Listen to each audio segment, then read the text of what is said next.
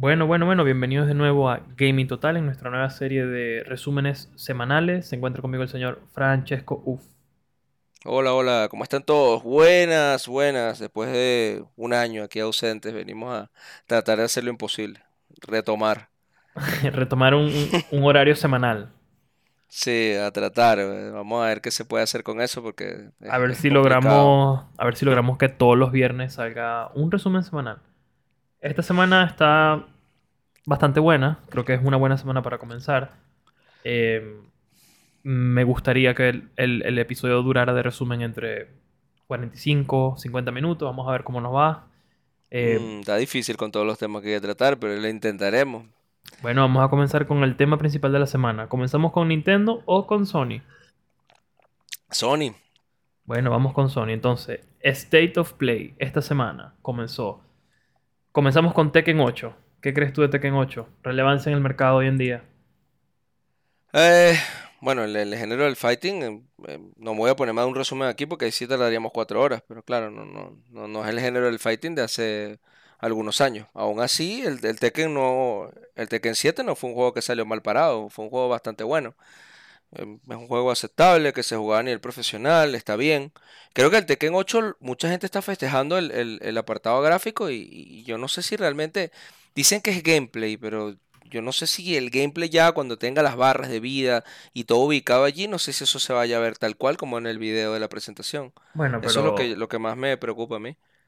bueno, pero yo creo que eso casualmente estábamos discu- estaba discutiendo yo en- personalmente con un amigo de nosotros que tenemos en común sobre esto y le dije que, que dejara, casualmente le dije, deja de comer video. Le dije exactamente esas palabras, le dije, deja de comer video, que de- de- del video a la realidad hay muchos truquitos. El más popular es, el más popular de los truquitos es que te ponen eh, usando la engine del juego, pero como es un video, eh, vamos a decir, especializado para mostrarte algo, ellos hacen algunos truquitos de renderización, como que limitan el espacio que realmente se está renderizando, cosa que no va a pasar cuando esté en tu computadora. Esto es solamente para, para esa cinematografía. Entonces te muestran una calidad de gráficos que realmente no... A ver, no es lo que vamos a tener. Eh, ha pasado Bueno, muchas veces. la gente tiene bastante confianza porque el juego se anunció exclusivo de PlayStation 5, no, no, no viene para, para PlayStation 4, por lo que es Next Gen completamente, por eso es que mucha gente confía en el apartado gráfico también. Eso, interesante. Mira, llegó, llegó un nuevo título de Star Wars también, con supuestamente eh, VR. ¿Qué opinas tú de la realidad virtual en consola? Yo me parece honestamente irrelevante, pero como ya no tengo consola, al menos no tengo un Play, y no tengo un, un VR de PlayStation, y incluso creo que si llego a tener uno, será el Oculus de, Facebook, cuando ya esté más, digamos, más enfocada la tecnología, porque siento que ahorita estamos todavía en esa etapa de, de maduración, de- de donde quizás comprar unos quedas como después. Bueno, las gafas de realidad virtual están madurando desde los años 80, ¿no? Exacto, entonces a eso vamos. eh, que- 90 quizás. cu- ¿cuá- ¿Cuánta gente que tiene un PlayStation realmente tendrá estas gafas de realidad virtual? O sea, No, eh, vendió bastante bien. Las gafas de realidad virtual para hacer PlayStation ha vendido bastante bien. Yo creo que el tema de las gafas de realidad virtual eh, para, para realmente calar o colar en el mercado como tiene que ser depende mucho del éxito de las VR. No creo que solamente con el mercado de PC, con el Oculus y entre otros periféricos o otros tipos de gafas eh, vayan a poder entrar. Si, si ya con el batacazo que hizo el Half-Life y el Resident ujú. Evil 4 no, no han entrado quizás con la fuerza que deberían, dependen absolutamente del VR de, del VR de PlayStation. ok. ¿Y viste este juego? Demeo, o Dimio, me imagino que se debe decir en inglés. ¿Llegaste a verlo? Mm, no lo recuerdo por nombre. Ahí lo puse, mira, mira rapidito el tráiler. A ver qué tienes aquí. Parece. Ah, esto es como un juego. Una. Ok, ya vi, es algo también de VR. Es una mezcla entre un juego de cartas, de Mm, estrategia de cartas. sí, Interesante. Ya ves que la calidad gráfica es baja, obviamente, por temas del sí. VR. Ok, El no VR. PlayStation 5 se puede potenciar bastante también. Sí, O ok. sea, no- no ellos no está vendieron mal. mal en el PlayStation 4, si le- les puede ir mejor con PlayStation 5. Si- El VR está creciendo, es un mercado que está creciendo. Hay mucha gente que considera que es el futuro de los videojuegos, todavía, incluso No solamente de los videojuegos. Ahí tienes el. No sé si has estado al día y esto es un poco desviándonos del tema. Este tema de Facebook, que ahora se llama Meta. Eh, Sí, el año metaverso. pasado ellos el, el año pasado invirtieron 10 billones de dólares. No facturaron ni un dólar, gastaron básicamente. Pero el concepto del meta se aleja un poco del, del, del gaming gaming. Es como más un Ellos- universo. un- Ellos están buscando eso del metaverso, de que la gente eh, vamos a hacer trabajo y se conectan con su VR, la vaina, estás en como que en este espacio virtual. Cosa que honestamente no es muy diferente a lo que nosotros jugamos hoy en día. No sé, Minecraft es un buen ejemplo de esto. Tú estás ahí jugando y es una especie de, de compartir, solo que no es tan interactivo. Habrá que ver qué tantas personas realmente van a estar, digamos, no sé, caminando cerca de su casa con, con unos lentes y hay que ver cómo va eso. Mira este spin-off de Yakuza, Like a Dragon. ¿Qué opinas tú de Yakuza? Mira, de Sega. Mira, eh, ese juego, hay gente que, que, que es muy fan de esa saga, porque eso para mí fue algo así como, como lo que quedó de Shenmue, ¿no? Por así decirlo de alguna manera, claro, está muy lejos hoy en día de lo que, de lo que fue Shenmue en su momento.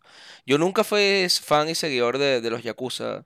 Hay gente que le encanta, que prácticamente fue de lo que más les gustó del, del, del State of Play. Yo no soy seguidor de la franquicia, sinceramente, para ponerme a, a opinar mucho sobre, sobre el tema de Yakuza, pero son, hasta donde tengo entendido, unos juegazos, pues unos juegazos en todo, en toda la ley, de lo mejor que tiene Sega en esto, en sus manos en estos En momentos. el día de hoy, ¿no? Después Sí, de sí. quizás... ¿Cuáles serían los top 3 franquicias de Sega ahorita? IP. Como IP. O sea, no los mejores juegos históricos, sino que hoy en día, Bueno, digamos... eh, Sonic. siempre va, a- sí, siempre va a estar Sonic ahí, aunque no esté en su mejor momento, y a ver qué va a pasar con el Last Frontier, y, y siempre va, el Yakuza también es uno. Y creo que el, el la estrategia de PC, el Rome, Ro- Rome Total War o el Warhammer, el- que es el, los juegos de estrategia para PC de Sega, por ahí creo que anunciaron también algo sobre... Sí, Warhammer Warhammer. de Sega, ajá. sí. Ajá, sí, Sega, ellos, ajá, sí, ellos, sí, ese, ese juego también es uno de los fuertes de ellos ahorita. Y si estamos hablando de IP, ¿no? También anunciaron que también hay gente que le causó bastante, ba- bastante expectativas. Creo que anunciaron algo nuevo sobre el Alien Isolation. Creo que habían anunciado algo nuevo sobre eso y, y a ver qué sale con eso, porque mucha gente le gusta ese juego así de, de survival horror o, o tipo suspenso, que la gente le gustó mucho ese, ese juego. Ese Pero género, sigamos. ahorita, ese género está ahorita en crecimiento, incluso en, en PC. Si crece Anunciaron... mucho, ojalá y algún día todo el mundo sueña con un nuevo Silent Hill. No sé si se vaya a dar, lo dudo mucho, pero ya veremos. Claro, ahorita aquí mencionan también un tráiler de Hogwarts, de Harry Potter, me imagino. Y... Ese mm, juego, ese juego me gusta. O sea, a mí obviamente me gusta mucho Harry Potter, ¿no? Me gusta mucho su serie, me gusta mucho su, sus películas. No soy de leerme los libros, no soy muy buen lector, pero sí me, me gusta, me llama la atención. Ojalá que, que realmente este, sea bueno. Eh, tengo bastante expectativa con él, ojalá. Sí, pero creo que aquí dice que es una expansión exclusiva. O sea, es un quest exclusivo para la No, gente pero estoy hablando- Del juego en general, dices tú. No, yo estoy hablando del juego, sí, el juego Sí, que sí, están sí. programando, ¿no? Este, esto que estás hablando es otro, es otra, es otro tema. Sí, sí, este juego va a salir en febrero y este creo que em, creo que va a tener una, o sea, es una básicamente es, un- es una expansión exclusiva para PlayStation, básicamente. Tienen acá, mira, Pacific Drive, un jueguito que por supuesto tiene que tener algo que ver con, con vehículos. Parece una especie de mini horror por lo que se ve aquí. Vamos a ver. Sí, eh, survival en primera persona con manejo incluido. Mm. Gráficamente no se ve portento, pero ese es otro género que está creciendo. Incluso, esto es muy gracioso porque uno de Se nuestros, ve muy uno, bonito. Uno de nuestros grupos amigos en que tenemos en común uf, se la pasan jugando Project Zomboid, que es un juego de survival. Y si mal no recuerdo, tiene como 15 años en el mercado. O sea, créeme que el, Mm. el género en general tiene un, tiene un efecto en la gente que le gusta. Entonces me imagino que están profundizando este género, sobrevivir. Ninguno, ninguno de estos juegos eh, levantó ni, ni la mitad del humo de lo que ha hecho el Tekken. Fue increíble lo de la, la respuesta sobre el Tekken. Yo, Prácticamente, yo te puedo sí. decir, sin terminar, cuál fue el juego que más levantó del State of Play. mm. Algo así como con mitología nórdica, ¿no? Ah, bueno, pero es que si estás hablando de God of War, bueno, eso es otro tema ya. Anunciaron una especie de, de coleccionables, eh, PlayStation Stars. Me imagino que es algo sencillamente para mejorar su ecosistema. Yo me atrevería a decir que el, el Tekken levantó más incluso que lo... Porque God of War ya, ya es lo que la gente se espera. La gente espera un juegazo, pues. La gente espera mucho de, de Ragnarok, pero... Pero yo no sé, yo sentí que el Tekken fue como más fuerte a nivel de, de, de lo que es, o sea, mm, por así decirlo, eh, correr la voz, pues. Mira, aquí un juego nuevo de Sin Duality, de Bandai Namco. Pensaba, yo pensaba que esos señores estaban quebrados. Bandai Namco. Parece que no. Bueno, se les- nada como Nintendo, la dan por muerta como siete veces, pero es Bandai Namco, está muy difícil, ¿no? Esa gente nada más vendiendo eh, figuras de acción ya, ya sobreviven. ¿no? Te digo, este juego está interesante. Parece una especie de mech con RPG tipo Destiny. Es como Me survival. recuerda tercera mucho a. me recuerda mucho a, a Soul Sweet, a Soul Sweet Lanos, una saga clásica ahí de, De hecho, esto, de esto que voy a decir, esto que voy a decir está chimo porque se parece a Destiny con amigos, o sea, y robots. En vez de ser un guardián, eres un robot. Mira bien, eres un robot, veo otros robots que son tus amigos y estás matando NPCs. Esta gente le, le fue mal con el, con el jueguito de Dragon Ball que lanzaron hace no mucho, ¿no? Se esperaba más. Sí, y tiene online. Esto es muy probable que sea algo así como una especie de MMO, RPG con tus amigos y tú eres Sí, un me robot. y recuerda vas- mucho a ¿no? A Sweet me recuerda Y- demasiado a esa, a esa franquicia. Eh, Yo, yo hace poco, hace poco esto, eh, se lo recomendé a unos amigos en un grupo ahí y compraron en oferta la, la versión de PlayStation 4 que está para Steam también. Esto es También una... está para Sega Saturn y todo. Esto es un tema importante. Stellar Blade. Lo voy a mencionar aquí porque después lo vamos a tocar un poquito más adelante y quiero que se recuerden el nombre. Proyecto Eve. Em, este era un juego que iba a ser para todas las plataformas y de repente hoy se convierte en exclusivo para PlayStation 5 y viene el año que viene. Es importante porque más adelante vamos a hablar entonces de unos temas Sí. aquí con los exclusivos. Pero es importante que tengamos en cuenta que era para todos y ahora no lo es. Ya Seguimos veremos con- eso ahorita más adelante. Sí. Fatal Frame. Fatal Frame va a salir para Play 4 y Play 5. Ya sabemos que si sale para ambos, posiblemente gráficamente se queda un poco corto. Se vendría Em, siendo Project, Project Zero. Esto va muy. Se ve muy, un juego muy clásico japonés. Desde la forma en que habla. No, Fatal, no, Fatal Frame es una saga de, de- de leyenda, Aldo. Es una saga de survival horror con, con el tema de la cámara fotográfica y todo, que han sido juegos muy, muy reconocidos. Oh, wow, no sabía. Ellos, sí, sí, son una, es un juego importante, no es un juego cualquier cosa, pues. es Pero gráficamente está cortis. Claro, obviamente viene, viene con muchos años después. Y no es que ahorita ver portentos, Aldo, va a estar muy complicado. O sea, no, no vas a ver portentos a cada rato. Ese estándar gráfico que estás viendo allí se va a repetir durante muchos años y lo veníamos discutiendo en el grupo hace poco en los audios que mandé sobre el tema del Game Pass, que también lo podemos hablar un poco. Sí. O sea, pa- para mí, para poder mantener un servicio así, tienen que ser juegos así, ¿no? Olvídate de esos triple A así, no. Claro. Fatal Frame es un juegazo. Ese, Fatal Frame se llama en, en, en América, si mal no recuerdo. Pero, ver. pero ese juego, ese juego en Europa y en Asia creo que es, creo que es Project. Zero, creo ahora que es la ahora cosa. tenemos acá un buen. Un, un buen tema. Rise of Running. De Team Ninja. Un, un estudio que quizás se hizo muy conocido por sus aportes en la consola del equipo verde, ¿no? Cuando sacó en su momento el Ninja Gaiden. Lo recuerdo muy bien, que para mí fue un antes y un después en los juegos de acción. Ninja Gaiden. Claro, muy de tu generación, creo yo. ¿Qué, qué edad tenías tú cuando sale Ninja Gaiden? Como Ninja Gaiden. 18, 20. Eh, 2003 yo tendría 11 años, 12 años. Sí, sí. Yo, para mí ya, ya, ya yo estaba grande ya. Yo tendría como 20, 20 y algo. Sí, pero recuerdo que cuando lo jugué, los efectos. o Claro, sea, Ninja fue- Gaiden fue un portento gráfico técnico en, en, en la Xbox clásica. O sea, es, una, es uno de los mejores juegos de la consola. Creo que si mal no recuerdo, tendrá como un 94, 95 de media en la mayoría de... Y si mal no recuerdo, creo que en- hasta creo que hasta vimos un Ninja Gaiden 2 en esa consola. No, en la Xbox clásica no. El Ninja Gaiden 2 llegó ya en Xbox 360, ya en HD, 720p. Mm, Ya, y fue un juegazo. Ninja Gaiden 2 de 360, que una de las cosas mejores que tiene, que sigue siendo hoy en día muy, muy jugable, porque no está censurado. El juego tiene sangre, tiene decapitaciones, tiene todo. Después, cuando ellos lanzaron ya la, la serie Sigma, que hicieron la versión para PlayStation, lo censuraron completamente, color de sangre, quitaron las decapitaciones, es mucho menos violento. el- Entonces, la gente le gusta jugar en el Ninja Gaiden 2, que para mí fue el último bueno de, de- esa saga, porque el 3 ya no es tan bueno eh, en 360 estaba completamente bestial, o sea, sin Claro. todo, todo completo, como tiene que ser. sí. ¿Qué opinas Eh, yo recomiendo mucho jugarlo, por ejemplo, agarras el Ninja Gaiden 2, lo pones en una Xbox One X o Serie X y lo juegas a 4K y es mucho mejor que jugar incluso lo que, sabes que ellos lanzaron la trilogía de Ninja Gaiden para sí, PC. remasterizada. Pe- pe- eh, claro, pero esa, esa trilogía es en base a la versión de PlayStation, por lo que el Ninja Gaiden 2 está censurado en PC. Entonces, Mm. lo mejor es agarrar el Ninja Gaiden 2 original de 360, ponerlo en una Xbox Serie X o One X y jugarlo a 4K, a 60 cuadros por segundo. Muy bueno eso. ¿Y qué opinas Sí. entonces que este estudio está haciendo ahora exclusivos también? Solamente para Play. Y parece que para Windows PC, o sea, no para Xbox. Pero es que esto va a ser una guerra, Aldo. Eso lo ahorita más adelante lo tocamos, pero lo que pueda agarrar Sony para ellos, con el tema de lo que está pasando con Final Fantasy, o sea, lo que ellos puedan agarrar para ellos y hacerlo exclusivo, lo van a hacer. Y por el otro lado andan llorando que les están quitando los exclusivos. Entonces, Exacto. eso lo vamos, lo vamos a a, ese tema vamos ahorita, pero lo entonces vamos a discutir.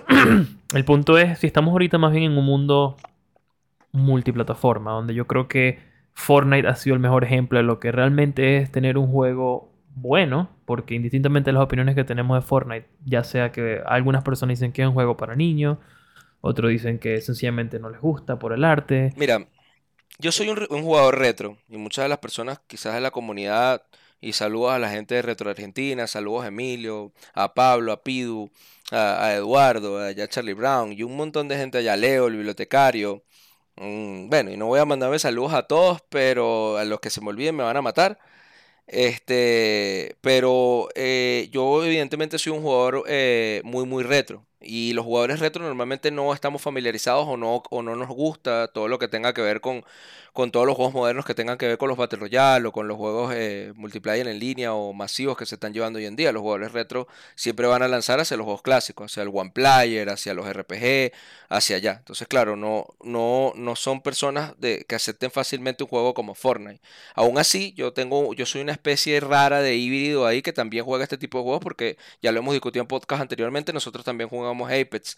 Entonces, ah, yo acepto, acepto totalmente todo lo que es este la fuerza y la importancia que tiene un juego como Fortnite hoy en día, hoy en día en el, en el mercado, ¿no? Aún yo siendo un jugador retro que ahorita hace rato te estaba diciendo que estaba jugando el Kirby Adventure de NES, o sea, es lo que estaba jugando yo hoy. Entonces lo tenía ahí en mano. Lástima que ahorita no tenemos cámara, estamos haciendo planes más adelante para tratar de grabar el, el podcast con cámara porque ya tengo una, aparentemente una mejor conexión de internet y ya yo enseñaré algunas cositas por cámara mientras hablo. Eh, este, lo que quiero decir con esto es que Aldo tiene razón en eso, independientemente de las diferencias que existan entre si Fortnite es correcto o no es correcto jugarlo, o si nos da o no nos da asco, por así decirlo, depende del tipo de jugador que seamos, hay que aceptar que Fortnite tiene un peso en la industria y una importancia en la industria que no se le puede quitar.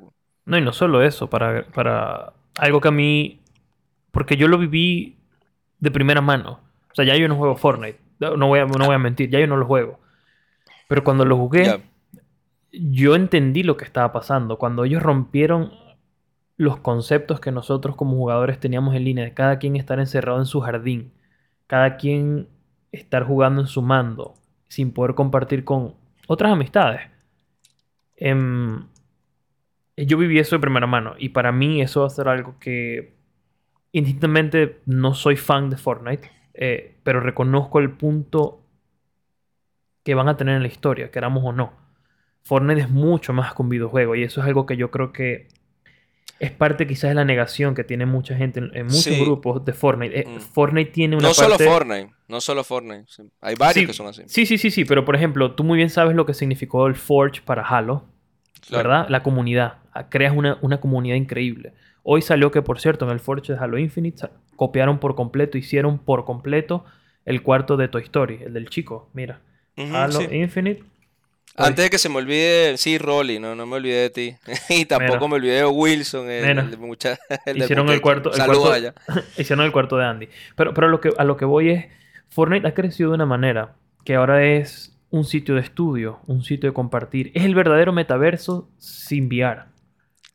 Y, y tú lo ves cuando sencillamente ves a las cantantes más grandes del mundo, a las marcas más grandes del mundo, queriendo ser parte de esto, para, para exponer su marca.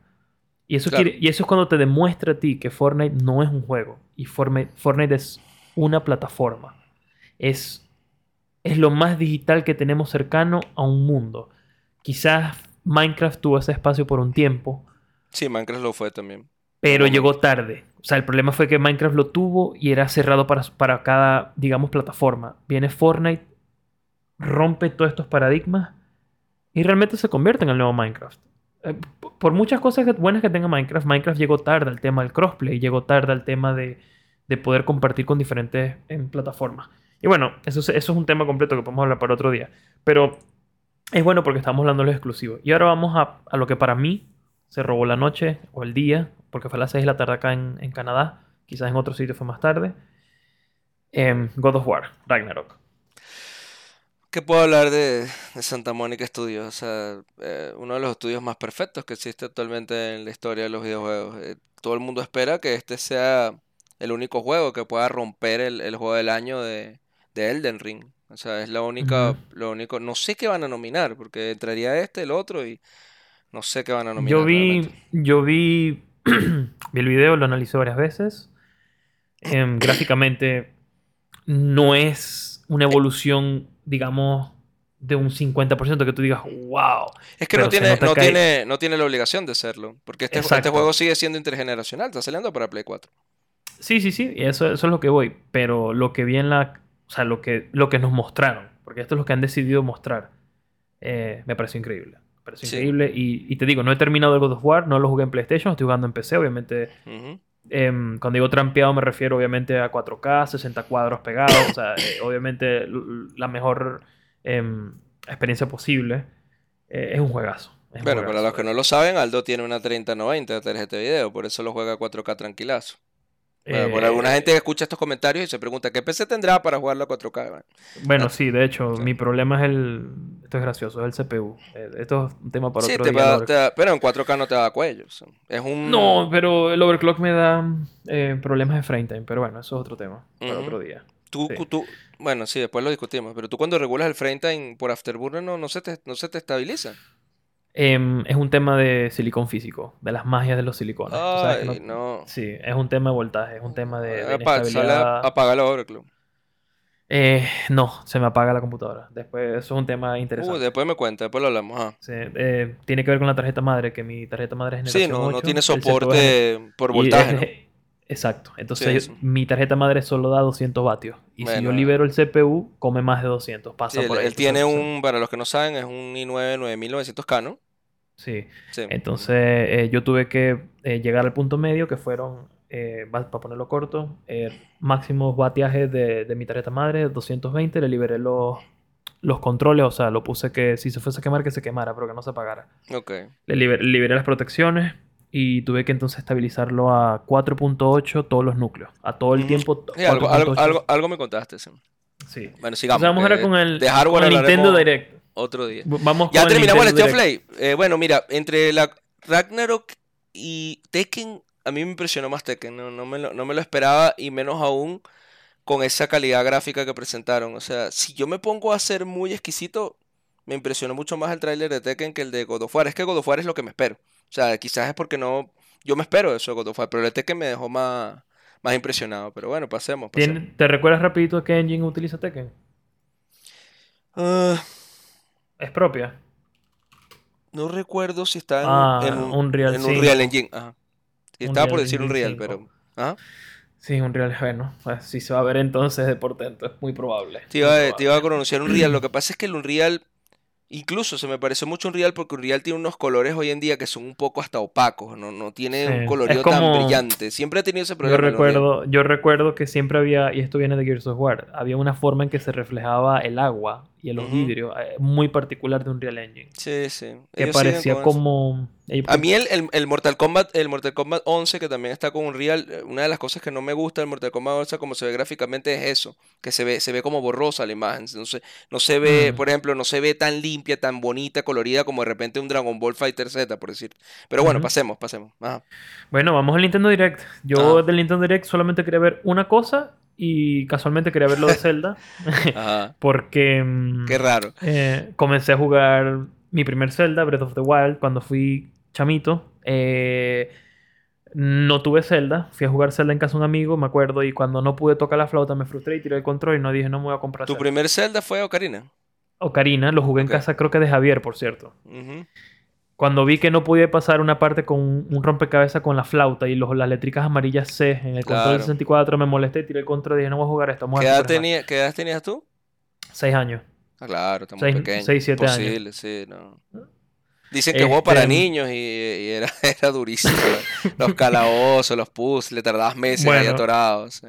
6 o 7 años tendría yo, entonces, no, vamos a Super Smash. Porque eso salió en el 98, yo sí, salió más o menos en el ¿Tu 98. juego 99. favorito de Nintendo 64 cuál es?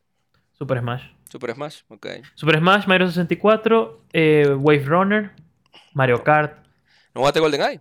perfecta. GoldenEye, por supuesto. Sí. Mis, mis, mis inicios de, de GoldenEye. Dios mío, esto va a ser gracioso. De GoldenEye. em, de GoldenEye comenzó mi primera historia de tragedias no FPS. Donde. em, Qué raro. Yo iba a casa de mi primo y todo el mundo se llevaba su control a casa del vecino a jugar GoldenEye, licencia para matar, lo recuerdo, que lo poníamos así. Y yo creo que nunca llegué a ganar, siempre terminé de último. Y me acuerdo que una de, mis met- una de mis metas era, yo le voy a ganar a mi primo eventualmente. Y ¿Qué edad bueno, tenía, sí, qué edad tenía tu primo? mi primo. Si yo, me lleva 10 años, una década completa. No, mucho. 16 contra 6 años, tú eres loco. Contra 7, quizás. 8, 8, 18, Ocho. sí, algo así. Mm. Sí. Pero bueno, esa es una buena historia, es buenísima. El GoldenEye. No jugué Perfect Dark, por cierto, lo tengo que jugar en emulador, que eso lo estoy haciendo en el Steam Deck, lo bajé por eso. ¿Viste otro juego que me encantó. el nuevo anuncio de GoldenEye? Sí, sí, lo vi. eh, con online multiplayer para Nintendo Switch y remasterizado para, Play- eh, para Xbox y Sí. PC. 4K Sin y todo. Multiplayer, 4K, sí, sí. Pero se no- eh, por lo que leí por allí, esto lleva un poquito más allá de lo que dijeron. Gente que mm, le gusta este género, ¿sabes? Retro y eso. Están hablando que la versión de Xbox y la de PC es emulada. Yo ya jugaba O el- sea- el, el GoldenEye Remake, ya yo lo jugaba en PC. El que sacaron que Exacto, se pero, filtró. pe- es- eso es lo que te iba a decir. Em, pero este es una emulación, parece, que el 64 con texturas... hay- hay- hay- unos chamos estaban haciendo un análisis. Habrá que esperar, habrá, habrá que esperar cuando salga. Eso, por eso sería ellos peor, dijeron algo- sería peor que el que estoy jugando yo. Es posible, sí. Es por eso ellos hablaron un poco de fidelidad. Pero bueno, volvemos al Mm. Nintendo Direct. Ah, Nintendo Direct. Este, Zelda. Eh, Zelda. Comencé a jugar entonces Breath of the Wild. Me enamoré. of Breath of the the Wild increíble. Nuevo Zelda. La continuación, ¿verdad? Sí. La o sea, lo que le sigue. Sí, Para mí, ya solamente vi el video y no sé si es la emoción, la vaina. Creo que mm, va a ser un juegazo. bueno, la gente espera un juego de 10. Ojalá y yo, yo no creo que Nintendo vaya a lanzar esto a estas alturas y como tienen el mercado y con la cantidad de éxitos que hayan lanzado, defraudando en algo. Yo creo que el juego se apunta a que sea perfecto. No sé si van a cumplir lo que hicieron de Galaxy 1, Galaxy 2, Mario Galaxy. O sea, que perfeccionen lo, y lo casi ya perfecto, porque es que el Zelda Wild original es un juego casi perfecto. ¿no? Y si este juego es más perfecto que el anterior, no sé cómo va a quedar el debate entre Zelda Ocarina y Breath of the Wild. ¿Cuál juego? Porque hay gente que la gente que le gusta Zelda Ocarina te va a decir siempre que Zelda Ocarina es mejor juego que Breath of the Wild, pero hay gente que, que afirma que Zelda Breath of the Wild es mejor juego que Ocarina. Y si este juego supera al juego original, quiero saber cómo va a quedar esto. O sea, si este juego va a ser un juego de 100 puntos después Yo de entiendo lo que. yo entiendo lo que tú dices. em, y hacer esas comparaciones intergeneracionales es complicado. Recuerdo Es que difícil. una de, las, una de las discusiones que tú y yo tuvimos siempre es que el juego se aprecia en el momento y tiempo donde salió, ¿no? Ujú. Y mm, habría que ver cuál de estos dos juegos realmente lleva a su hardware al límite. Porque yo te voy a decir algo. Yo jugando Breath of the Wild, una de las cosas que te dije es que me sorprende cómo este mapa tan grande caben, eh, logró ser puesto en esta consolita. O sea, ¿En cuál? desde el Wii U, en el Wii U. Sí. Comenzando desde el Wii U. Sí, es que, el- es que eso- el problema es que el, el Zelda Breath of the Wild eh, explota el, el hardware de Wii U. Y por eso también tiene cierta comodidad en Switch. Por lo que el Zelda Breath of the Wild hubiese podido dar un poquito más de sí este, si se hubiese programado netamente para Switch y no para Wii U. El- el- obviamente el- la Switch es un poquito más potente que la Wii U. Bueno, pero, pero para eso es lo que voy. Habría que ver entonces cuál, por ejemplo, Ocarina, qué tanto pushó, por decirlo de alguna manera, qué tanto hardware requirió Karina en su tiempo. Y Alrededor quizás- de entre quizás el 80% del poder de la consola. Y el problema es que la, la Nintendo 64 en ese momento era demasiado poderosa, demasiado poderosa. Entonces, claro, hay uno de los debates que, que se comenta cuando hablas de, de esas comparaciones, donde te dicen que evidentemente Ocarina fue un portento gráfico técnico en su día, como jamás en la vida lo va a volver a hacer Zelda, no sé cuándo. ¿Entiendes? O sea, está... es como tener un Zelda Ocarina, eh, pero, Pero que, es que- se, pero que- se vea como, como... No me gustaría decir Red Dead, Red Dead Redemption 2 porque es muy repetitivo, pero que se vea como cualquiera de, los de los portentos gráficos de la actualidad. Imagínate un Zelda Pero que- se vea como Forza Horizon 5. Pero, es que- pero es que lo acabas de Perdón, decir. un Breath Wild, perdón, Hace, Wild que hace se poco, vea. hace, hace poco en privado hablábamos de que ya a Nintendo no le interesa ser líder, líder en hardware. Pero eh, no en ¿para ventas, sino en, en potencia. Pero Entonces, ¿para por qué le va a interesar? ¿Para qué? Bueno, pero, pero es que tú me acabas de decir algo importante. El 64 en su tiempo, acabas de decir que fue Sí, poderoso. sí.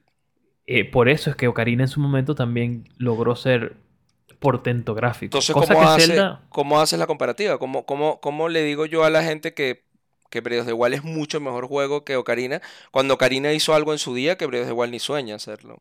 Breath of the Wild se ve muy bonito, va a envejecer muy bien con los años, porque es un juego tipo caricatura, esos juegos envejecen normalmente súper bien, pero, pero no es lo mismo ver en su día Ocarina, que se te caían los ojos con los gráficos, era una locura ver Ocarina, de verdad, este, y que ver hoy en día Breath of the Wild. Se ve bonito, se ve bien, pero no, no te va a impresionar tanto como, como un juego portento de salida. Como... Bueno, a mí Breath of the Wild, gráficamente, tú sabes que yo soy muy exquisito. Y te digo, Breath of the Wild no es feo para los ojos. O sea, es bien. Pero me impresionó fue la cantidad de detalles. Em, Lo que lo que pasa es que Breath of the Wild tiene algo que no tienen los otros open world. Y yo te lo estaba comentando por privado la otra vez. the Wild es un, es un mapa que está pensado al milímetro. Es un mapa perfecto. Es un mapa que no es pon una pradera, pon una plaza, dale que camine por ahí. Cada centímetro de ese mapa está medido eh, a la perfección para que tenga un fin, para que tenga una razón de ser. Entonces, eso es lo que, eso es una de las cosas que hace grande el juego, tanto a niveles de física como a niveles de interactividad con el personaje. Los mapas, no, los mapas no- grandes y gigantes no se piensan a la manera en la que se pensó el mapa de Wild. Eso es una de las cosas que lo hace tan perfecto. Eso, eso es lo que te iba a comentar. Te iba a decir, era mm, la atención al detalle y muchas cosas que son.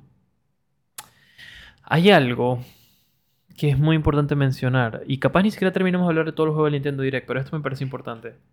Bueno, claro. Em, hay algo que me sorprendió de este Zelda Breath of the Wild. Primero, para el tiempo que salió.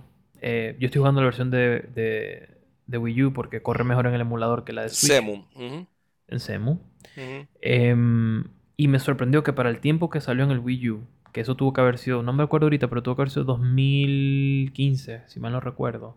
Más o menos este juego tuvo que haber salido Breath of the Wild 2015. Em, ¿Tú me podrás confirmar eso, Puffy? Eh, 2016, creo. Junto con Doom ese año, quizás. 2017, ok. 2017. 17, Salió ok. mm, 3 de marzo del 2017. Ok, el año siguiente. Ok, está bien. Em, a mí me sorprendió. eh, fue la atención al detalle. Yo apenas me puse a jugar como de cero, ¿no? Eh, me empiezo a tirar hachazos y, y- y machetazos en, el- en la grama y veo que la grama se hace mi, mi radio, ¿sabes? O sea, cortas en la paja y te queda el radio en un Sí, juego tan sencillo. De toda la O sea, vida eso de Zelda, hasta de NES. Eh, eso me pareció sorprendente. La manera en que puedo interactuar con los, con los, con los árboles. Me puedo montar y robarme las, las frutas. Puedo caerle hachazos y partir el árbol. No puedes O puedo- quemarlo.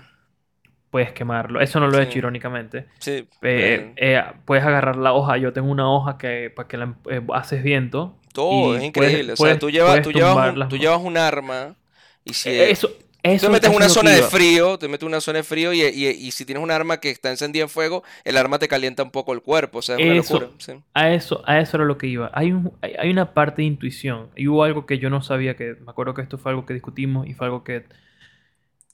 Hay algo muy bonito en un juego que no necesita manual. Y esto es algo que me recuerdo que lo habíamos hablado nosotros, creo que fue con, con Super Mario 64 en alguno de nuestros episodios.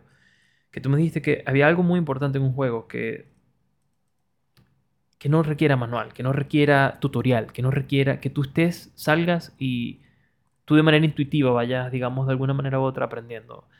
Eh, Ese día que estaba jugando, por ejemplo, me, me recordé que estaba en una zona de frío. Yo no, no pude pasar. Yo dije, ok, en mi mente pensé que me faltaba una capa o una chaqueta. Y casualmente estábamos hablando tú y yo por Discord.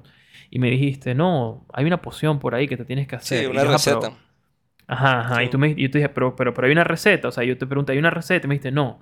Y yo, bueno, ok. Me puse a buscar mi inventario. Yo tenía ya las cosas. Entonces, por intuición, que esto es lo bonito. La intuición, voy, pongo lo- los materiales y lo meto en, el- en la olla. Ah, mira, aquí está. Tengo el, el elixir este que me da protección al frío. Esto se repite en Zelda mucho. O sea, desde hacer cosas que yo pienso y que quizás en otros juegos yo pienso que puedo y no puedo. Por ejemplo, vamos a suponer algo que son limitantes. Voy a hacer un tema muy corto y rápido. Apex. Tú te podrías imaginar que en Apex tú pudieses agarrar dos armas, una en cada mano. ¿Verdad? No, no lo ves lejos. Yo no lo veo diferente, no lo veo lejos. Pero no lo puedes hacer. Y lo intentas y no lo puedes hacer. No existe la opción. Con Zelda a mí me ha parecido algo que todavía no he conseguido algo que no pueda hacer. Y posiblemente sí haya algo. Pero debe estar bastante lejos de, debe estar bastante lejos de- dentro del círculo de imaginación de un jugador. Por ejemplo, agarré una manzana y se la puse a un caballo porque me imaginé que mi caballo tiene hambre. Y no, aunque no me aparezca una barra, me imaginé, él vino el caballo y se comió mis manzanas y le salieron unos corazoncitos. Y dije, ah, qué de pinga. Claro. Después me, después me empecé a preocupar por el caballo. Si lo dejo aquí tirado, ¿qué hace? Se No, va. No, sí. no hay una cuerdita. No hay una cuerdita. ¿Cómo lo amarro? No tengo cuerdita todavía. Me imagino que debe haber una cuerdita. Estoy seguro. No he llegado allá todavía.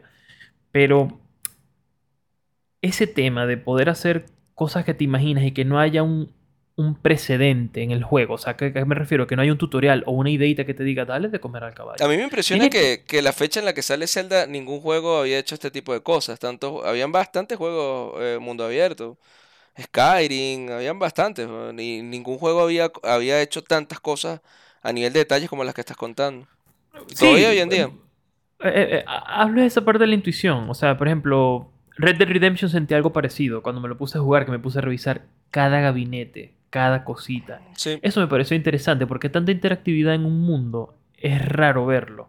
Y yo creo que hay, hay un momento donde uno como jugador entonces se vuelve como más curioso. Entonces empiezas a, a- a analizar todo y a abrir todo y a darle vueltitas. Y quizás ese, ese efecto, yo creo que es un ciclo que el jugador al principio está como fuera de ese, cir- de ese ciclo porque no, no lo ve todavía. Pero cuando te empiezas a dar cuenta de que puedes hacer estas cosas, de que piensas a ver que quizás las cosas ves, ves la imposibilidad como, como lejos, como que no hay imposibilidad, como que todo parece que Deja que entres hacer- en el, en el tono de las físicas con los carritos y los imanes y te vuelves loco.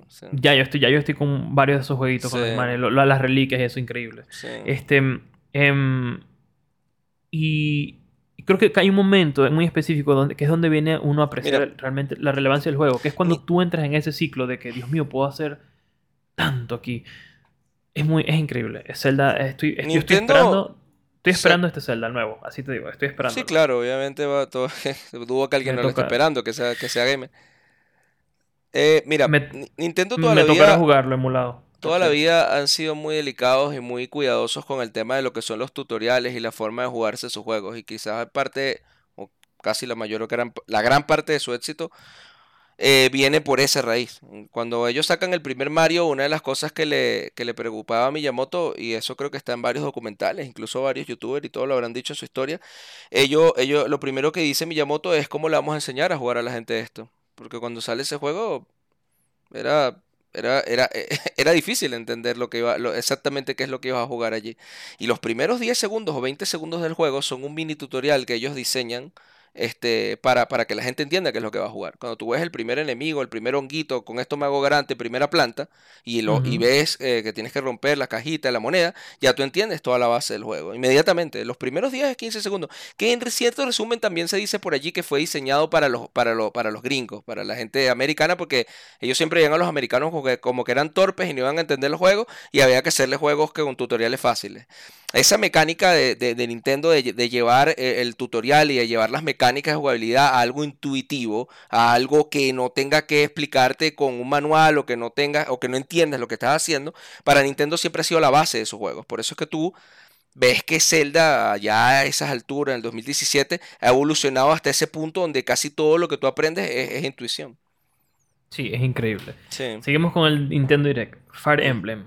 ¿Qué crees tú de eso? ¿Qué Eh, viene con eso? Pues, es una saga con una, historia. Sí, con cantidad de gente, un gran juego. No voy a opinar mucho de la saga, tampoco es una saga que toque demasiado, pero sí, tiene una, una, una, una cantidad de fans que bueno, que, que para qué te cuento. Eh, lo que viene ahorita creo que es peor, el que vas a, el que, el que vas a ver ahorita.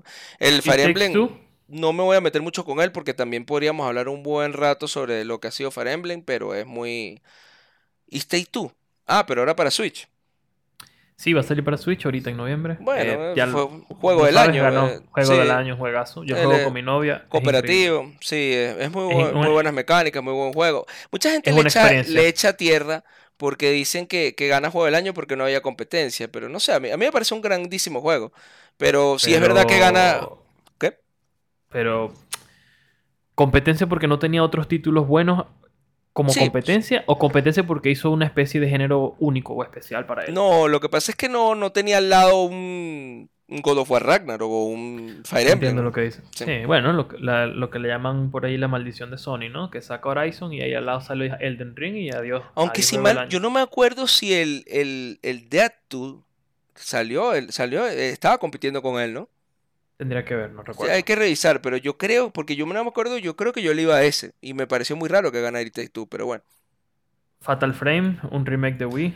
Em, bueno, no voy a comentar porque Ese Fatal no Frame me es la saga que te estaba comentando ahorita. O sea, es, es Sí. un- es muy bueno, pero claro, es un remake. O sea, Ah, eh, ya tú sabes lo que yo opino de los refritos. no pero, pero es, un- es un, es un juegazo. La saga de Fatal Frame de, de, mm, de Project Zero son juegazos, son buenos, son muy buenos juegos. Muy, muy buenos. Sí. Bueno, Xenoblade, eh, Xenoblade van a expansión. Hay eh, gente que le gusta más este juego que el mismo Zelda. O sea, ¿qué te puedo hablar de, de Xenoblade, Xenoblade Chronicle? Es una locura. Es, otro título del que se espera muchísimo. Viene Feast of the North Star, dice que es un juego de boxeo fitness. Me imagino que va a ser algo así como el Wii. La Estrella del Norte. Sí. ¿Eh? Ese- ese- sí, juego- ese, ese juego es muy, o sea, es, es muy japonés, por así decirlo. güey. Hay fans acá en América, pero no creo que aquí vaya a, aprender mucho. ¿Qué viste vamos arriba? From Mission. Tunic. es un, sí. el Tunic, bueno, el Tunic es el, el, el Tunic, Tunic ya- es ya- un. Sí, ya es, salió, como- un, es, un indie muy bueno. From Mission es una saga clásica. Sí, el de- es un remake. El de. PlayStation era una monstruosidad, weón. En Play, en Play 1 empezaron a sonar muy fuerte los From Mission, weón. Más de Bueno, 100, ese 150 original. horas de juego. Story of Season, originalmente en GameCube, otro refrito. Bueno, Wonderful. Eh, Bueno, y ese es un azote, eso no tiene nombre. lo 3. que- Claro, te lo Splatoon 3. dije, te lo dije, te lo dije, te lo dije, te dije sí, muchísimo. yo. Cuando salió el Splatoon, y yo, yo lo pruebo y yo lo juego el Splatoon en, en, en, en Wii U, yo te dije, te dije que para mí, para mi juicio, es uno de los mejores FPS que yo he probado en mi vida. Incluso yo, lo sé- yo, yo ahorita te lo pongo por encima del- de, lo de, de, de Halo. O sea, como juego, como mecánica, como, es muy divertido, es muy entretenido, tiene mucha competitividad, va muy fluido, va muy bien. eh, Es un juegazo la serie de Splatoon y la gente siempre la, la infravalora. Y bueno, azotaron en ventas, ¿no? Sí, sí, vendieron muchísimo. Incluso pasaron, rompieron un par de récords de ventas, creo que en Inglaterra. Pero bueno, eso es importante. Cuando hablamos de las marcas que tú hablas de. Habla- comentabas algo entre Halo y Splatoon. ¿Te referías a Splatoon como marca o como el último release? O sea, Splatoon 3 y Halo Infinite, por ejemplo. Eh, no, como marca es imposible. O sea, Splatoon no, no, no tiene la, la- la fuerza que tiene la saga de Halo. O sea, por lo menos no todavía. Yo digo ahorita como, como lanzamiento. O sea, como juego de Ok, lanzamiento. interesante. ¿Qué otro juego que te acuerdes del, de aquí del, del Direct? Mira, tienen Octopath. El Octopath Travel 2 es, es un RPG clásico. eh, también tiene bastante legión de fans. Hay gente que le ilusiona mucho ese jueguito. Está muy bueno, es chévere. Bueno, eh, no vamos a hablar del mundo de PC porque todo esto en PC se juega gratis, pero eso, eso es para otro, para otro Claro. podcast. Fire Farm. Eh, Mira, un sí. jueguito de... De farming no lo no sé mucho de, de él, la verdad. No voy a ponerme Claro. a inventar porque tal. Final Mira, Fantasy. un Final Fantasy aquí. Juego, un- De, sí, Final juego de Line. acá. Debe ser algo. Debe ser algo. Dale, sí, sí. dale play a ver qué, qué tienes ahí. Ah, Guitar Hero. Sí, un juego de. Sí, bueno, pero con la saga Final Fantasy, eso puede vender. Es que en Switch lanzan lo que sea y vende. Si estaban vendiendo cartones en Japón, no me extrañaría. Bueno, y yo creo que otra- el algo que se Intel robó el, Nintendo sí, sí, 64 sí, algo que Games, se para robó, ver. algo que ¿Qué se tienes robó el ahí? show, eh, el GoldenEye, ¿no? Ah, sí, el GoldenEye. Mira, y, y el GoldenEye, qué increíble. Soltaron, ¿cómo, cómo? No, no tengo información de cómo recuperaron el tema de la licencia y todo eso. Porque yo eso leí, era un tramullo, era, yo leí era algo problema. de la licencia con MGM, que mm, sí, yo lo leí. Pero bueno, eh, interesante. Eh, algo, mencionaron acá algo de Mario que viene en octubre. Eh, mira, estos son los jueguitos que vienen con la expansión ahora. Mario Party, Mario Party 2, Mario, Mario- todo esto lo jugué en su tiempo, original. O sea, Todos los Mario Party. Uno, dos, y tres. Pokémon, ese ese X-Bike eh, es uno de los mejores Exit juegos de Bike, conducción de la consola. 1080, El 1080 es buenísimo. muy ¿Sabes cuál sí. jugué yo? No sé si tú lo llegaste a jugar en su tiempo. Uno que se llamaba Wayne Gretzky. Era de hockey. Oh, loco. Era Wayne Gretzky. increíble. Creo Sí, que era el es muy 95, bueno. pero era. Wayne Gretzky. Sí, cuando, cuando, cuando hacías una falta Era dentro del para- círculo, se caían a golpe. Era increíble. sí, sí. Sí, el buen es que es muy bueno, sí. Se cae. Y la golpiza era. Nosotros casi que nos íbamos a caer a golpe a ¿Qué, propósito qué te para, parece para la falta. este, este modelo que de alguna manera indirecta está haciendo Nintendo, que es parecido al Game Pass? Te cobra una mensualidad para que tú tengas acceso a estos Mira, 64. El, el modelo está bien, la cuestión está bien, pero la gente no está conforme con, con esto. O sea, es como que la gente se siente que no debería estar pagando por esto. Claro, la gente quizás ya no esté tan conforme con esto porque existe el Game Pass. Digamos que si no existiera el Game Pass y Nintendo estuvi- estuviese haciendo esto, todo el mundo andaría feliz. Pero es que la gente ya teniendo un Game Pass, todo, todo lo que es digital y todo lo que son juegos en digital en, en un mercado que se parezca no vamos a repetir otra vez lo mismo de siempre, Netflix, no sé qué, Spotify, no sé qué más. Ajá, todo lo que se parezca a esto lo van a comparar directamente con Game Pass. Entonces, claro, todo lo que se compare con Game Pass va a salir eh, maltratado. salen cortos. A mí me parece, claro, sí, salen cortos, salen muy cortos. La gente, la gente quiere o sea, quiere, quiere. Aparte que los, juegos de Nintendo 64 eh, están saliendo con muchos problemas. Mm. Habían bugs en el Zelda Karina, no estaban funcionando perfectamente. Entonces, claro, tienes un servicio que estás pagando, que antes no se pagaba, antes comprabas el juego, pero el juego estaba perfecto. Y lo estás pagando y no te está saliendo perfecto. Entonces hay quejas, hay quejas sobre el Mario Strikers, una actualización gratuita. Es raro escuchar esto hoy en día, pero bueno, una, actualización gratuita. Es raro en Nintendo. Yo jugué el Mario Strikers de salida y, está bastante chévere. Eh, tenía quejas sobre el contenido. Faltan, faltan. Lo que pasa es que, creo que lo que te a decir es algo importante para la industria. Y esto, y esto por eso es que están lanzando eso gratis, ¿viste? Por las quejas Y esto podemos hacer incluso otro, un podcast más, o sea, un episodio específicamente en los temas de contenido. Pero es que tú muy bien sabes que los juegos están migrando a un sistema de juego como servicio, ¿no? Y yo creo que al mundo, al mundo en general le encanta este sistema. Pero este sistema es exitoso sí y solo si tú tienes contenido habitual y rutinario y frecuente para ese juego. Te lo digo, te lo digo en Fortnite que siempre, y vuelvo al tema de Fortnite, doy el ejemplo porque lo viví. En Fortnite todos los martes, todos los martes a las 10 de la mañana salía un blog completo donde era qué es lo que ellos estaban haciendo, qué estaban viendo, qué estaban investigando, qué no estaban investigando, qué van a modificar, cuáles son los bufos, cuáles son los nerfs. Y te lo pongo en contraste. Y nosotros nos hemos quejado mucho de esto. Por ejemplo, que tú juegas Apex con nosotros. Eh, el ciclo de, actualización de Apex es lento, muy lento. Y, no quiero caer en comentarios porque yo sé que Respawn eh, toma muy en cuenta los datos, la analítica. No me interesa qué estén haciendo, lo están haciendo lento. O sea, indistintamente es lento, se siente lento. Y si se siente lento es un problema. Esto que tú mencionas de Mario y lo que mencionaste ahorita del Game Pass es, es importante porque entonces el Game Pass tiene tanto contenido que por supuesto que la gente va a sentir que Nintendo los está estafando con lo que el contenido que le están dando. La gente que tiene Game Pass siente que está Yo lo siento, sí. O sea, la gente, la gente, sí, la gente que tiene Game Pass siente como, como si estuvieran, como si estuvieran jugando piratería. es muy, es que el Game Pass es mucho azote. Entonces, esto que tú mencionas de, del contenido de Mario, bueno, eh, es Mario Strike, pero, lo que quiero decir es, eh, sí. Eso lo regalaron por las quejas. Lo regalaron por las quejas. Hubo demasiadas quejas con la falta de contenido del juego. Demasiadas. Sacaron otro ¿Y que tiene de Mario Kart? Mario Kart? O sea, un pase de. para que compres básicamente las, pistas de, mira, Mario Kart DS. O sea, literal, un refrito, pero ajá, ya tú sabes cómo mm. cobrar. Eso va a vender, siempre vende. Mario Kart Nintendo Switch Sports, viene Golf. O sea, ah, pusieron un juego más por lo visto. Y Pikmin 4 que el.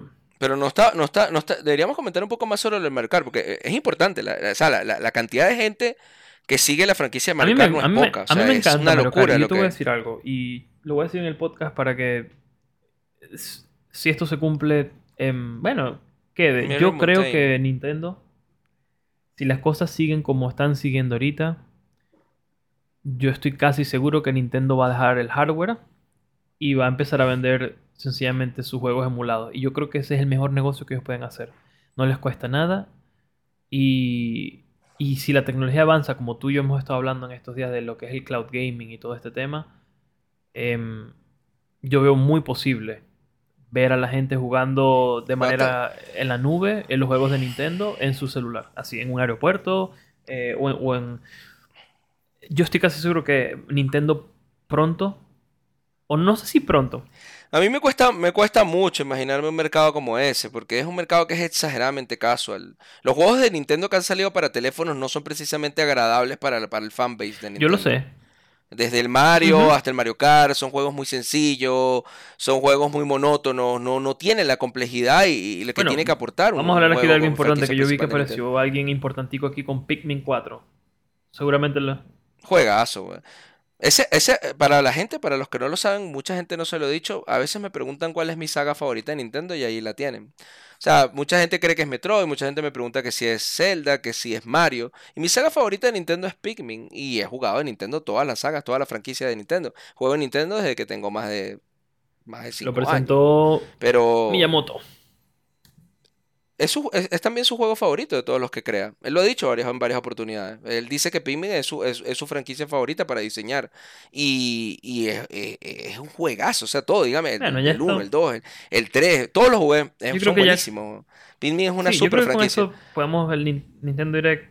Que, no, el Bayonetta. Bueno, pero El bayoneta no es poca cosa, quizás de lo, de lo, para algunos es de lo más importante. Es lo que te digo, eso depende mucho del tipo de fan que tú seas. eh, Por ejemplo, a mí me interesa más, a mí en lo particular me interesa más el Bayonetta 3 que el mismo Zelda. Yo no soy, o sea, a mí me respeto la franquicia de Zelda, la, la, la adoro, la, la tengo en, en un pedestal como muchos otros fans, pero no es una franquicia que yo suela jugar Claro. demasiado.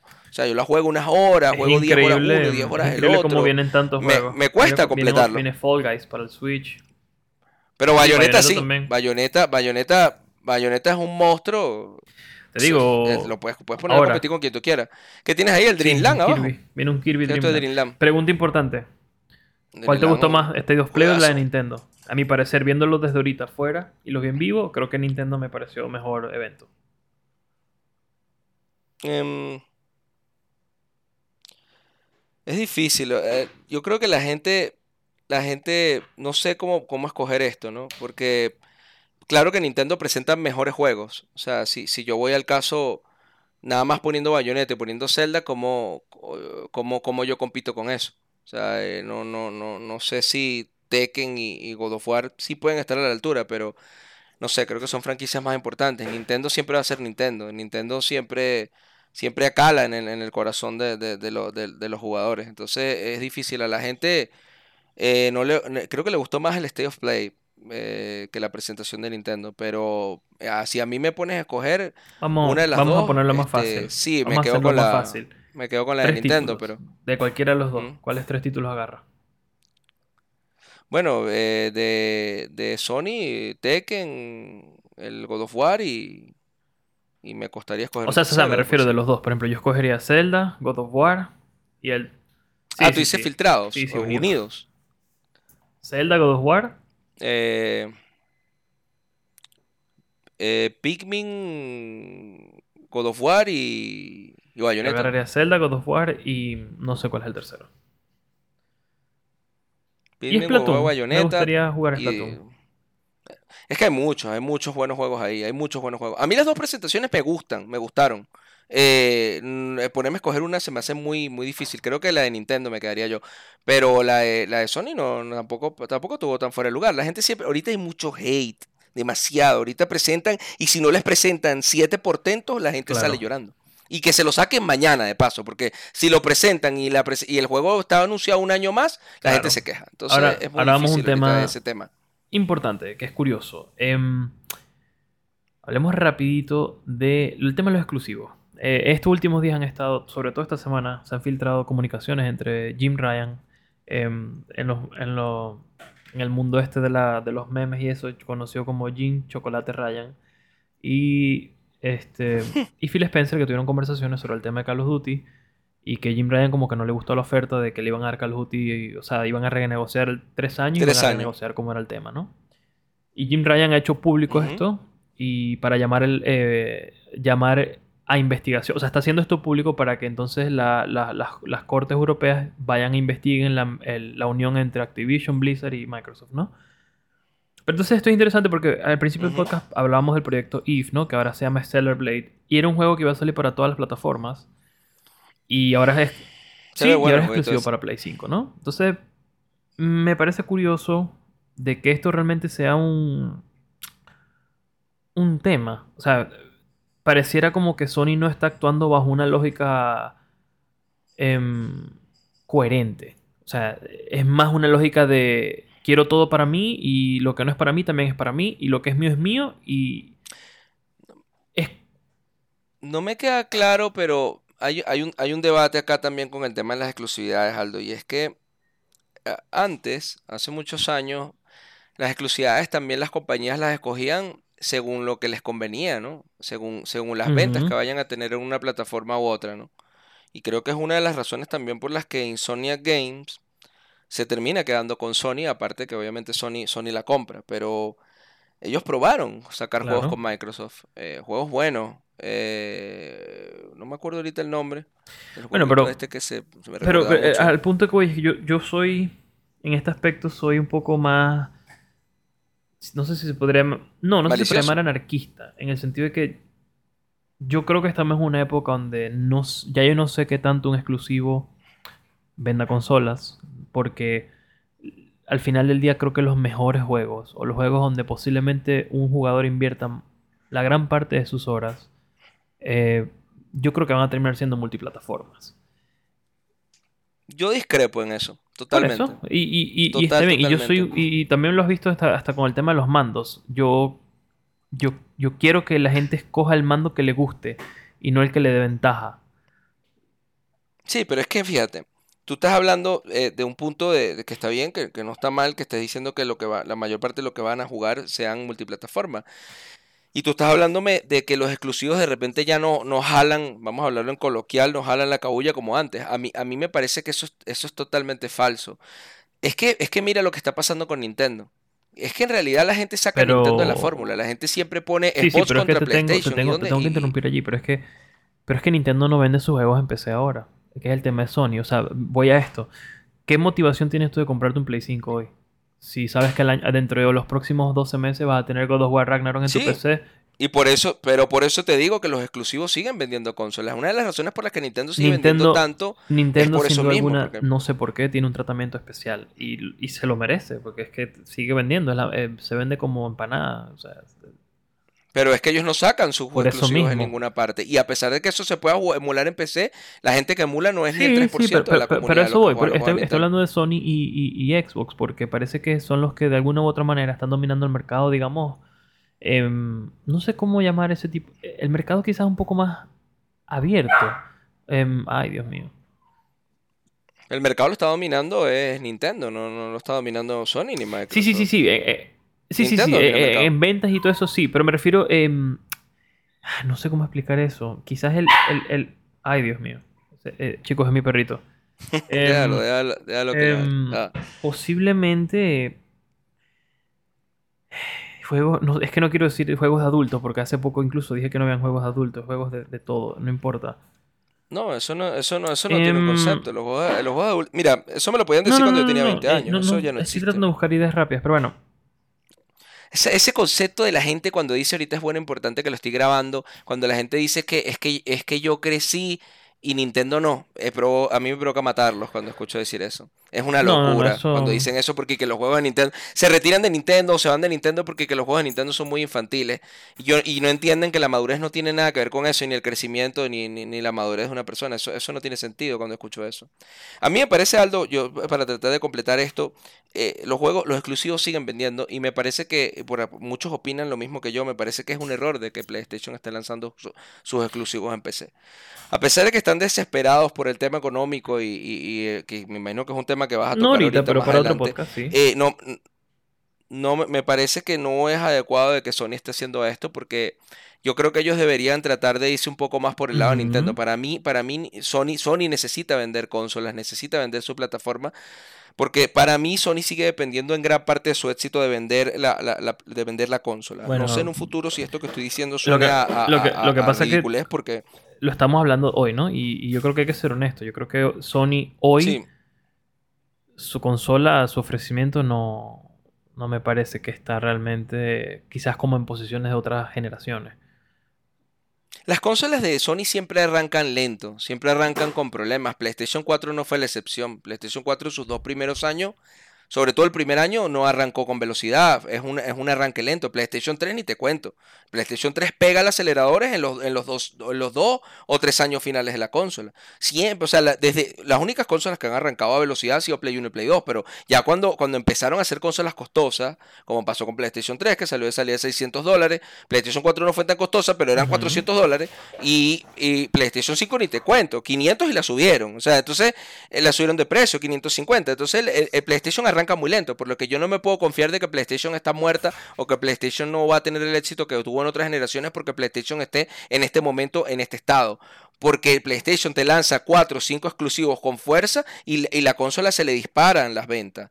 Puede mermar un poco que lance los juegos en PC, pero es que ellos no son tontos y el mercado de PC no llega al 9% a nivel global. No, incluso... O sea, cuando tú unes toda la, cuando unes la galleta, el 100%, el mercado de PC no llega al creo que es 9%, 9, este, esto que te estoy mostrando acá es el las ventas totales de los, de los clientes más significantes de Activision Blizzard.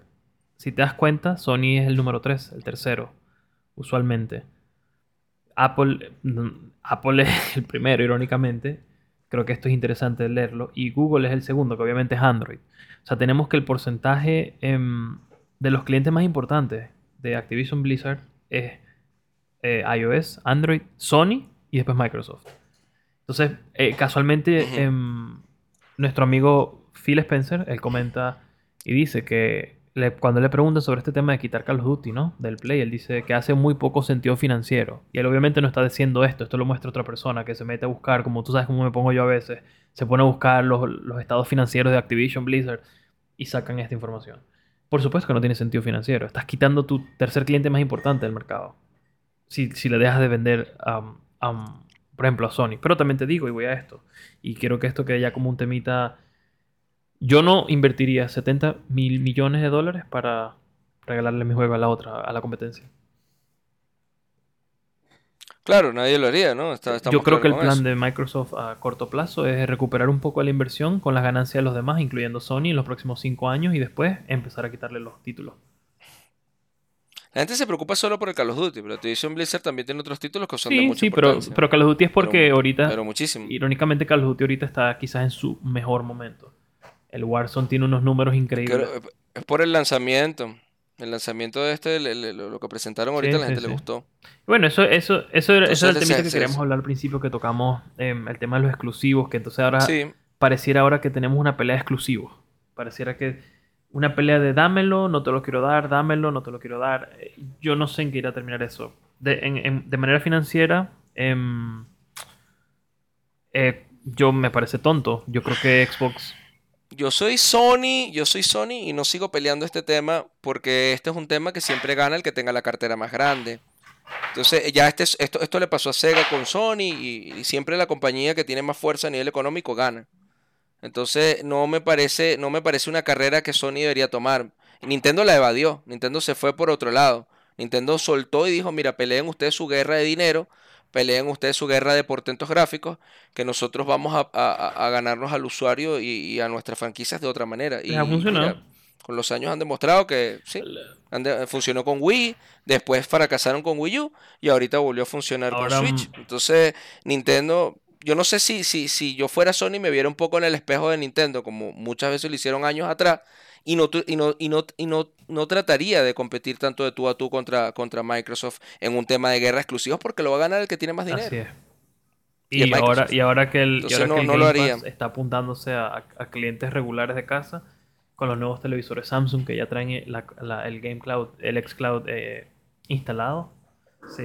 Cloud. Entonces, va que terminamos la ñapita del podcast de hoy. Em, a la gente que le gusta Halo, básicamente 343 em, lo cambiaron por completo. Se fue la junta directiva de los últimos, no sé, 10, 15 años. Em, en los últimos 10, 15 años. Este, esperemos que esto sea bueno para Halo, pero yo no creo que los cambios los veamos en los próximos 5 años fácilmente. Eh, pero bueno, es bueno para la franquicia y me parece bien. Por otro tema, quiero hacer una pregunta.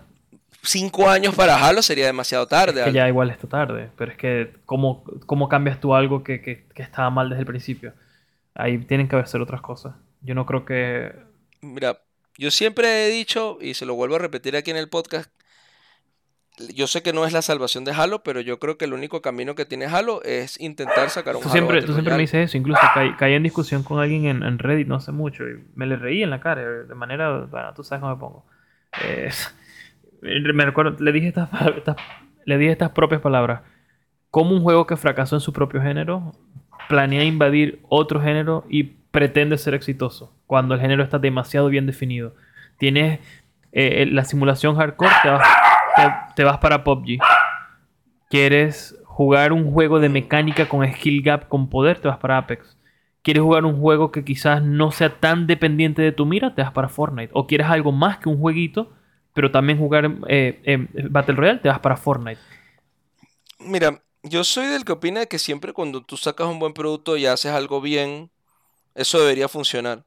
O sea, cuando, cuando estaba Fortnite mandando en el mercado los Battle Royale junto con Warzone y mm, bueno, más que todo con, incluso eso empezó con N1Z1, después eh, en el tema de Ujú. PUC, estaba PUC comandando con Fortnite el mercado de los Battle Royale y, y nadie se esperaba que saliera algo como Pero Apex. para.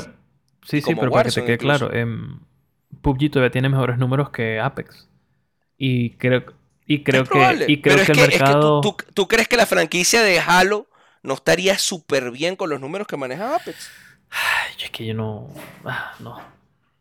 Yo sé que no se ve, se ve imposible, pero es que al final el producto es el producto. Y si ellos lanzan un juego a modo Battle Royale que tenga, que tenga la, la- la fuerza, que tenga la calidad, cosa que lo veo difícil porque la verdad no veo a 343 en ese nivel, este, ese, es otro tema. Eh, yo creo que tendrían oportunidad. Yo creo que no, el, el mercado no, no es que esté lleno o que no haya cabida para otro Battle Royale o otro, otro juego del género. Creo que es que es, es un tema de calidad, Sí. no es un tema de, de, de si, de si hay cabida o no, o de si pueden recuperar o, o dominar un género que ya está dominado. Cuando sale Apex al mercado se cree que no es imposible. Que es imposible, así Pero te lo digo, que es imposible. Incluso después lo intenta también, lo intenta también la gente de Ubisoft y no pudo. O sea, sacar, pero, pero no pueden porque no, no, no porque no te haya mercado, no porque no haya gente. No pueden porque el producto es terrible. ¿Entiendes? Porque el juego Pero sale es mal. terrible, es terrible porque terminas comparándolo. Es, es inevitable. Claro, tú vas a jugar, tú vas a jugar lo bueno, es lo que te digo, es la calidad de un producto. Apex está hoy en día como está porque tiene un producto de calidad. Y si Halo puede y tiene la capacidad, algún estudio, que no creo que sea 343, eh, lo va- para mí ese estudio lo van a, lo van a reconstruir Yo dije hace rato que, yo dije no hace sé si le rato que cambiarán el nombre. activar sí. el anillo de Halo y borrarlo a Bu- todos. Sí. Bueno, entonces ese estudio, eh, lo, lo importante es que lo reactiven, tal, la, el jue- la franquicia de Halo tiene fuerza y lo demostró cuando salió Halo Infinite. Cuando sale Halo Infinite eh, gratuito, el multiplayer, fue una sota en número, fue una barbaridad. Los primeros tres o cuatro meses del juego, esto, eso estaba full, eh, una comunidad inmensa, pero para tú poder mantener esa comunidad no necesitas solamente el Claro. contenido, porque mucha gente cree que el juego fracasa porque no salen mapas, porque no sale porque no sale este contenido, porque no, porque está muy caro lo, lo- Claro. los la- el merchandise y lo que venden. No, no, no. El juego, el juego también fracasa por sacar una mecánica repetitiva, por ser continuista, por Sí. tener bugs, por, por no tener la- una calidad de un producto. Vamos- por eso también es que fracasa. y no es para responderla, es para... Si les gusta esta pregunta, háganselo saber las personas que escuchan el podcast, a Francesco, a mí. ¿Qué hace especial a Nintendo? Eso es una pregunta para el próximo podcast. Hay, son dos factores eh, que hacen especial a Nintendo, pero tú quieres No, que no, la no. responda Al o aire para... Quizás para- puede ser un episodio solo. ¿Qué hace especial a Nintendo? Está bien. Hay, hay, hay dos factores muy importantes que hacen Bueno, especial a Nintendo. Entonces, que, nos despedimos y nos vemos en el próximo episodio. Próximo el Dale, próximo resumen. muchachos. Un saludo. Hasta luego. Eh, y el UF se despide. Chao. Chao.